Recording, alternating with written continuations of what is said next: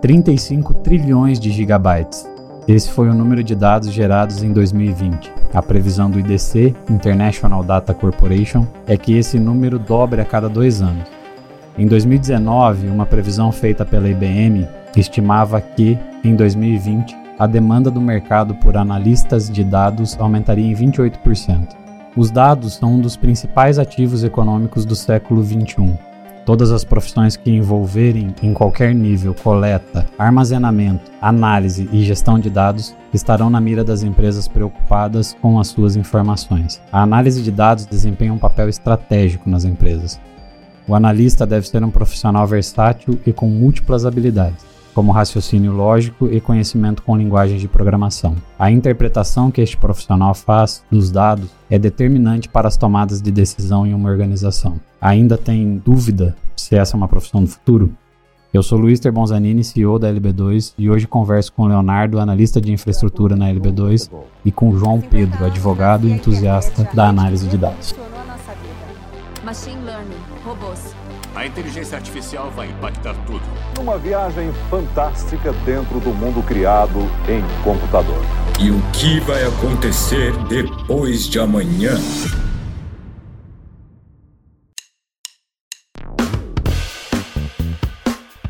Tudo bem, pessoal? Bem-vindos a mais um episódio do podcast da LB2. Eu vou pedir para o João Pedro se apresentar primeiro, Léo, beleza? Beleza? JP, Beleza. palavra é sua. É, bom dia, obrigado por, por estar me recebendo. É, eu sou advogado, sou coordenador da equipe de jurimetria é, do escritório de advocacia. Então a gente vem desenvolvendo esse trabalho para trabalhar mesmo com, com os dados jurídicos que a gente tem é, na nossa base. E é muito interessante poder estar aqui conversando sobre esse assunto é importante, atual e, e que ainda tem muito a evoluir ainda no mercado. Com certeza, JP. E você, Léo, pode se apresentar para o pessoal? Vou me apresentar então. Sou Leonardo, trabalho na LB2 há algum tempo já.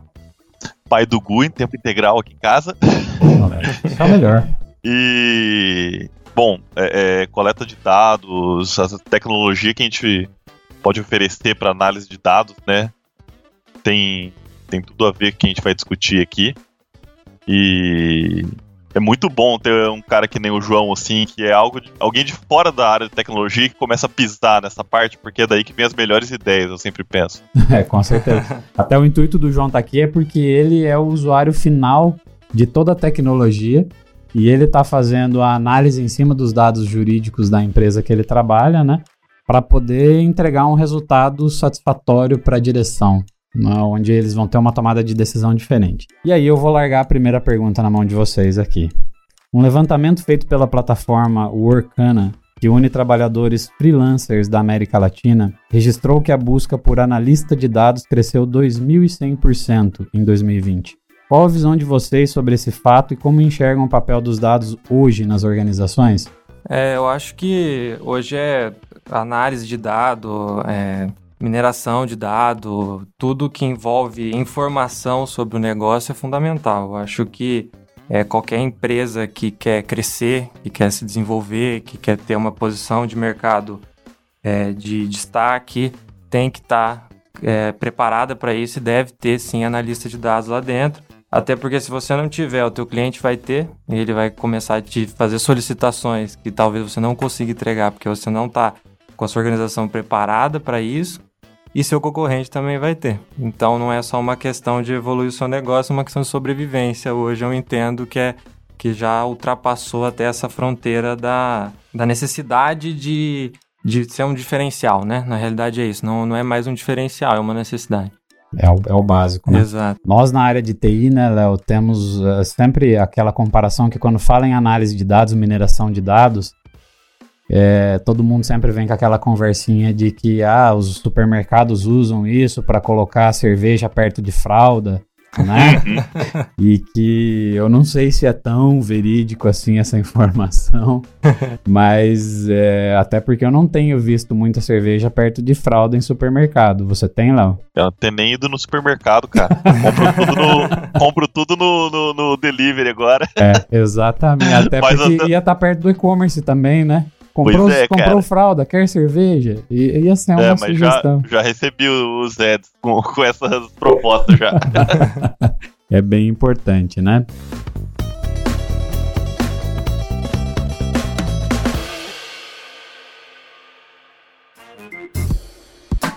É, eu acho que assim, é, em 2020, 2021, né? A gente chegou no, num ponto que, que o ecossistema tá propício para criar, para o aumento desse tipo de profissão, né? As- a profissão de analista de dados e as ferramentas, elas existem faz bastante tempo, né? São tão antigas às vezes quanto banco de dados. Porém, sempre foi muito restrito por questões tecnológicas, questões de acessibilidade a um público maior.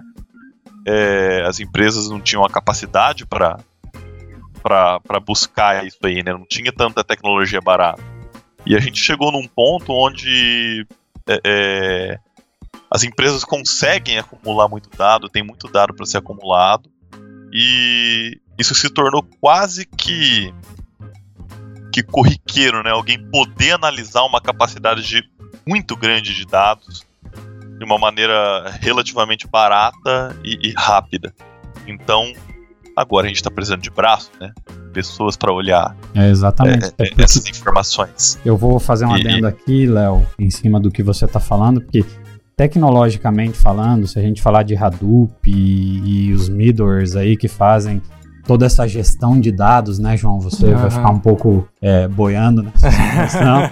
É, a gente pega um monte de dados desestruturados em cima de um monte de plataforma, informação, rede social. Isso precisa ser estruturado, validado para os dados poderem ser comparados, né? Aham. Essas ferramentas sempre existiram de forma gratuita. A maioria das grandes empresas como IBM, SAP, Oracle pegaram essas ferramentas gratuitas, investiram em cima delas para poder usar essas ferramentas como padrão, então a comunidade se fortalece com isso, mas ninguém de fato usava é, muito isso porque o cara ia ter que fazer um investimento gigantesco para essas coisas acontecerem. Uhum. Só que aí veio a pandemia e tudo passou a ser muito mais online do que no mundo físico, né? Sim. E aí a pandemia foi um grande acelerador da, da transformação digital das empresas aí. O que facilitou muito a vida e eu tô colocando assim em aspecto muito do que o Léo tá falando aqui. E aí a gente vai para a necessidade tecnológica, ela foi suprida e foi foi abatida. Agora a gente entra com o teu cenário, que é o cara que vai usar realmente toda essa estruturação de dados, né? É, quero até recolocar aqui, né? Eu falei que a gente precisa de braço, mas é uma analogia muito pobre, né? Precisa de mentes, né? É, eu acho que é, é, mente e muita colaboração também entre o pessoal de TI com os profissionais das outras áreas, né? Eu acho que uma, uma dificuldade que às vezes a gente tem e que eu vi isso é, na, na realidade, no trabalho, na prática, essa dificuldade às vezes de comunicação entre uma parte e outra. E eu acho que hoje as coisas se traduzem de uma maneira mais fácil, até pela mentalidade. Acho que as pessoas é, abraçaram mais a ideia. Então hoje a gente, é, como trabalha com uma gama de advogado muito grande, você tem é, advogados mais júnior, que tem uma linguagem um pouco mais aberta, e hoje a gente vê até os advogados mais sêniores, assim, que quando você vai falar de uma tecnologia que para ele ainda causa algum tipo de estra- estranhamento, eles já estão mais abertos a isso justamente pelos efeitos da pandemia até. Eu percebi muito isso depois dessa aceleração do, da digitalização e de tudo, então é, a necessidade ficou muito mais evidente, assim, na minha opinião.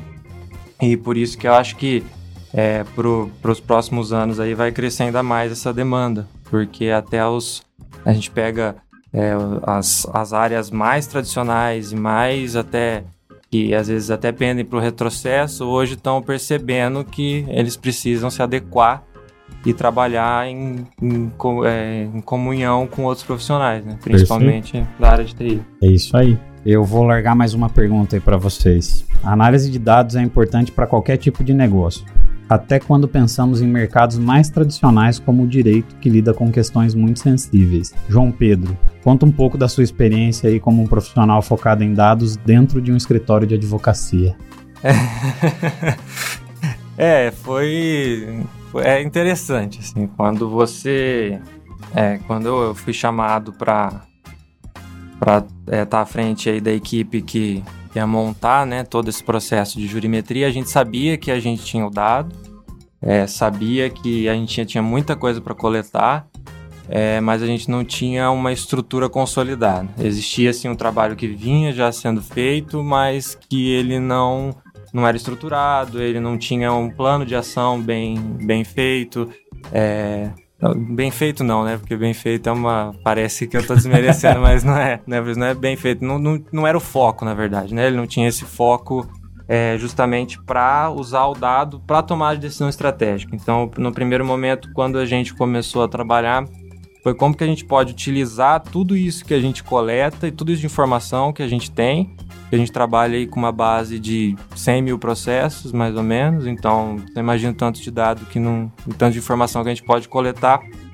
Então, como que a gente vai pegar toda essa base e transformar ela de uma forma inteligente para tomar de decisão estratégica? Então, a gente começou é, montando, estruturando. Então, como que a gente ia coletar o dado, que dado a gente ia coletar, de que forma, como que isso encaixava na operação da empresa. E aí a gente foi, foi indo até chegar no ponto que a gente está hoje, se a gente for colocar aí o plano de ação, a gente está no estágio 2 do plano. Então, que é que a gente já está conseguindo tirar bastante informação. E isso foi muito interessante porque a gente começou a perceber que o nosso leque abriu, assim. Então, a gente começou com pouco dado, fazendo análise simples. Ou... Que tipo de dado? A gente, a gente olha a gente começou olhando o que, a gente ganhava e o que a gente perdia. A, gente, é, a primeira ação pergunta... por ação, vocês olhavam qual era o valor da ação, qual era o valor pago em honorários para os advogados.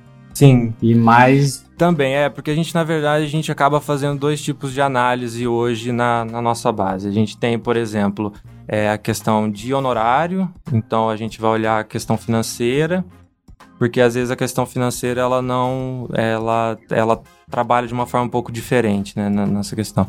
Mas o nosso foco foi muito em questão de, de tese mesmo também, sabe? O que, que a gente faz que reflete no judiciário de uma forma positiva e o que a gente faz que reflete de uma forma negativa. Então, é, a gente começou a fazer, fazendo qual é o nosso êxito. Então, a gente ganha X%, a gente perde X%. A partir disso, a gente começou, por que, que a gente faz isso? E aí, a gente já tinha os dados estruturados, porque a gente sabia que no futuro a gente ia precisar, ia começar a levantar questionamento. Então, é o que eu sempre falo pro pessoal, pros coordenadores das, das outras áreas. Eu falo, é, tudo que eu mando para vocês, você tem que me responder com o porquê que eu mandei. Porque eu, eu sozinho, eu e a equipe sozinho, a gente não consegue, é, só olhando, desenvolver tantas coisas, porque eu preciso de alguém que trabalha diariamente com o produto também para me dizer. Então a gente começou a estruturar dessa forma. Então a gente começou, por que que tá assim? Então, que tese foi usada nesse, nesse tipo de caso? E aí a gente começou a entrar, a funilar um pouco algumas coisas. Então a gente tem equipes que começaram com ali três, quatro indicadores semanais, hoje a gente trabalha com 29. Então, Nossa. semanalmente a gente já traz e fala, ó, essa semana a gente ganhou assim em tal lugar por causa disso, disso, disso, a gente perdeu por causa disso, disso, disso. Então a gente sempre é, a gente estruturou de uma forma que a gente vai evoluindo conforme a gente vai tendo mais dados e conforme a gente vai mudando. Então é, a gente conversa muito, então essa coisa da colaboração, então tem uma integração muito grande com as outras áreas do escritório para essa tomada de decisão. Então a gente sempre entra, conversa semanalmente, mensalmente, quinzenalmente, para poder, então cada semana a gente fala qual em cima do que que a gente vai tomar as próximas decisões do processo. Ah, então a gente senta, eu trago meus relatórios de, de o pessoal traz os relatórios deles e junto a gente come, consegue conversar para falar, ó, eu acho que esse caminho é o mais correto e aí a gente vai agora a gente está na fase que a gente vai começar a ver o reflexo disso, que a equipe tem um ano. É, é interessante porque você pontua bem que vocês estão utilizando essa informação para um reflexo de tomada de decisão do passado ainda, né? Vocês Sim. não estão usando essa informação de forma preditiva.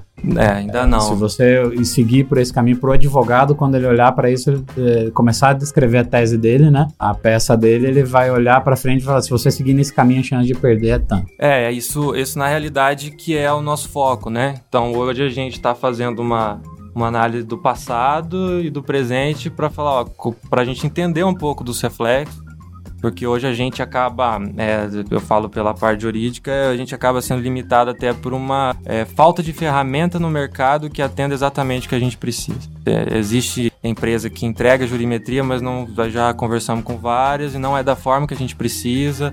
É, não atende aquilo que a gente precisa e muitas vezes eles focam muito na análise preditiva e quando eles vêm falar com a gente é ah não, a gente pode dar cinco, é, a nossa a nossa margem ali é de 50%. 50% é Sim. muito demais. Então é um risco que a gente não pode correr, então a gente acaba é, trabalhando a nossa desenvolver agora estamos desenvolvendo a ferramenta dentro do escritório mesmo e nós estamos trabalhando para poder chegar nesse nível de análise preditiva. Legal. E é, eu vou puxar a sardinha pro Léo agora, né, Léo? E, uhum. e, avaliar, assim, no meio de tanto cenário, principalmente na, na, jurídico, que a gente fala de arquivos gigantes aí, né? É, como que você acha que vai ser o consumo de dados de uma empresa jurídica? Quantos advogados tem lá? Ah, eu não vou saber te dizer, mas Perto dos 300. Né? De uns 300 advogados colaborando, como você acha que é o tráfego de dados disso aí? E como você acha que esses caras, hoje, nos, eh, nos clientes que a gente atende, né? existe uma preparação de infraestrutura preparado para trabalhar com isso? geralmente, geralmente não, né? É. Cara, a área de direito é uma área que gera muito documento, né? E, e, muitas vezes esses documentos eles até estão digitalizados, porém muitas vezes pessoal recebe documento assim, digitalizado, mas é uma foto, é um PDF com uma imagem, né? É. Então tem, tem muita. É, é, é, é tem muita parte de transformação digital para acontecer disso aí. E muitos escritórios de direito ainda tem assim aquela infraestrutura básica para suportar um, uma operação do escritório, né? Ali internet, muito pequeno, rede, né? esse tipo de coisa.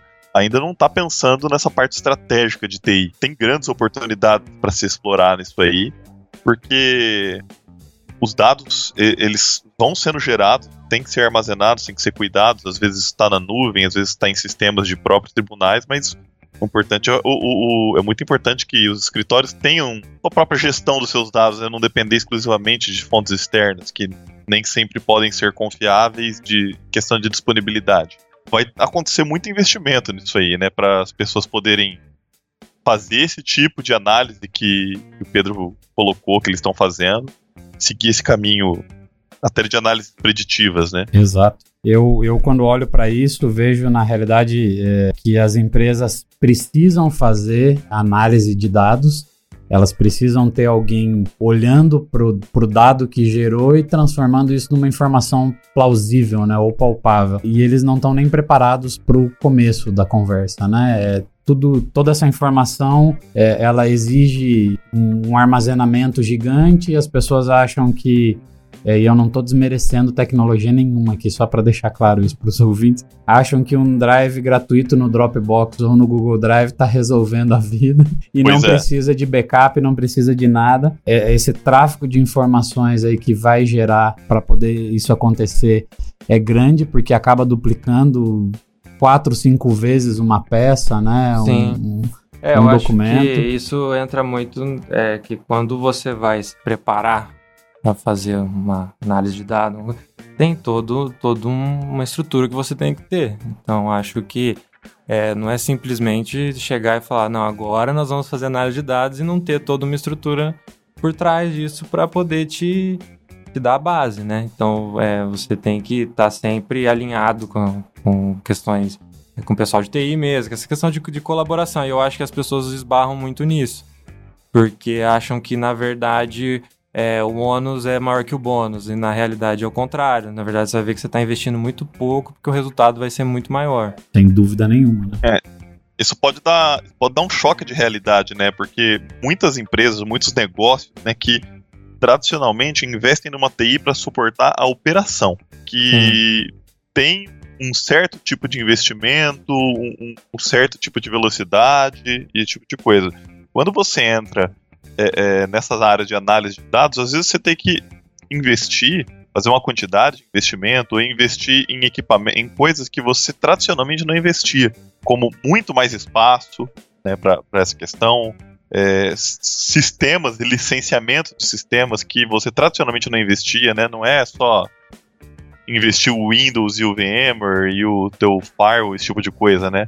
Até mesmo o Word e o Excel, que é mais comum na área jurídica, né, cara? Eles Exatamente. partirem só para esse tipo de licenciamento, mas não, aí vai ter que licenciar em algum momento um- algum sistema de inteligência artificial, né? Validação desses casos, Uhum. para poder Tem muitas ferramentas, é, tem muitas ferramentas gratuitas, mas assim, é, é, final das contas, eventualmente o suporte é muito importante. Né? Se você não tiver numa ferramenta paga, você vai estar numa ferramenta gratuita que você paga um suporte, alguma coisa assim, né? Sem dúvida nenhuma.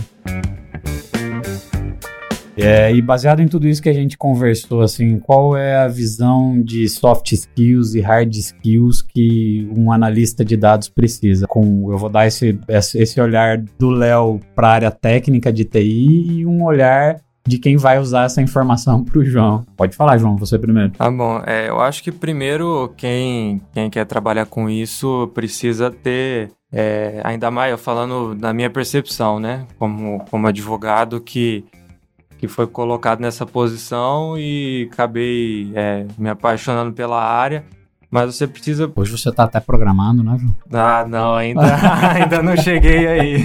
um dia, quem sabe. Mas eu acho que você precisa estar sempre. é, tem que se atualizar, primeiro de tudo, né? Porque é uma coisa que foge muito da. Você pegar um advogado tradicional, você, e hoje você tem muito espaço para trabalhar com uma advocacia tradicional ainda, mas uma hora ela vai acabar. É, você tem que estar ali sempre é, se atualizando e estando preparado para o mercado. E não ter medo de colaborar com outras pessoas. Eu acho que isso é fundamental, assim. Acho que isso em qualquer área, para qualquer coisa que você for fazer. Você sentar, você tentar entender o que, que a pessoa tá te falando, entender o que o profissional de TI, nesse caso, tá, tá tentando te dizer. Então, acho que é, o importante é você ter essa comunicação, você tá interessado em fugir um pouco da, da sua área para poder é, abrangir teu leque e entender que aquilo que você está fazendo é, é, é muito importante para o negócio. E basicamente é isso. Eu acho que é, uma, é um assunto hoje que, que tem essa é, uma abordagem que pode assustar alguns profissionais e assusta porque eu vi isso sim, né, na, na Aham. realidade de chegar de, de gente falar pô mas vai analisar vai tentar me controlar com os dados que tá pegando que que é isso não calma não é assim pô mas isso aí não vai servir para nada isso aí putz a gente já sabe eu acho até interessante que foi o que o Leonardo falou que pode dar um choque de realidade. Isso realmente acontece. E aí, então você vai ter que saber lidar com essa resistência. Então você, por isso que é importante a comunicação. Então você, vai sempre As soft skills aí, elas sempre vão nesse cenário, né? Porque as pessoas que não interagem umas com as outras, elas não vão conseguir pra frente. E uma mudança na cultura sempre é um impacto, né? Ah, sim. sem Sempre tem aquele cara negativo, aquela pessoa negativa que vai olhar e vai falar: Isso pra mim não tá servindo pra nada, estão querendo mudar o meu trabalho. Eu já fazia isso assim há muito tempo e agora, Isso né? aí acontece muito, mas na hora que você também tem um trabalho bem estruturado, na hora que você entrega pra ele, ele vê que aquilo vai ajudar e não vai atrapalhar, pronto, você também ganhou o cara e tá, tá tudo bem. É né? outra vez. E você, Léo? O que, que você acha que um cara de, de TI, né, voltado para nossa área, mas pode adaptar com outras aí também, vai precisar de, de habilidades? Beleza. Bom, eu acho natural ter uma boa comunicação, é, é, mais na parte de soft skills ainda, né? Vai ter que ter uma boa comunicação com a área de negócio, uma abertura ainda maior do que do que se tem normalmente, porque a gente vai estar trabalhando já numa nuance muito mais alinhada com o negócio e muito menos técnica, né? A gente tá, não está tanto buscando controlar os processos, mas está tentando entender eles, entender as falhas dele. E como hard skills, é... bom, para começar Excel, né, cara? O cara vai, no mínimo, numa empresa menos estruturada, vai trabalhar muito com planilha. Né? Aliás, tem mais, muitas empresas ainda que trabalham só com planilha ainda, né, cara? Trabalham um pouco dentro de um, de um RP, dentro de um banco de dados, uma coisa assim. Sistema avançado de planilhas ainda é um RP, né, cara? É um RP, cara. Mas, eventualmente, quando você for desenvolvendo mais isso, vai ter alguma coisa como o, o, o Pedro falou, você vai mexer com Python, você vai mexer às vezes com uma linguagem R, né, uns níveis mais avançados. É, tem analistas de dados que eventualmente chegam a mexer em código propriamente dito, mas eu acho que não é a norma ainda é, você fazer. É pouca gente, mas eles deveriam. Eu coloco que mesmo lá na ponta, o cara, é, seja o que for, advogado, ele eventualmente ele vai ter que aprender como extrair esses dados, né? Ele vai ter que afundar um pouco a mão na lama da linguagem técnica e de algumas É, coisas assim. acho que qualquer ferramenta disponível, seja que você escolher, você tem que saber pelo menos alguma, né? né? Você Vai tem ter que, dominar forte. É, ela. não tem como. É, até porque, assim, essa, essa área, ela tá trazendo muita gente dos dois lados, né? A gente tá pegando aquele... O cara da ponta, que é um pouco mais tech-savvy ali, né? Que, que tá disposto a botar a mão na massa, igual o Pedro, e tá, e tá indo pro, pra esse caminho. E a gente tem pessoal que é analistas de banco de dados, analistas de infraestrutura, que estão mais próximos do negócio, já tem essa facilidade, às vezes uma soft skill mais desenvolvida, uma comunicação muito boa e, e indo para essa área também, né? Uma área que tá pegando bastante dos dois lados, né? Perfeito. É isso aí, pessoal. Gostaria de agradecer a presença de vocês dois aqui hoje e deixar aberto o convite para uma próxima temporada, né? O Leonardo tá figurinha carimbada aí já, todas as temporadas ele faz uma participação. JP, espero que você possa participar eventualmente em alguma, Opa, algum outro episódio e que a gente possa falar só juridiquês aí. Meu Deus, não. aí, aí fica complicado. Aí vai complicar. Mas muito obrigado, pessoal, e até uma próxima oportunidade. Obrigado. Valeu, valeu. Você ouviu Depois de Amanhã, um podcast LB2.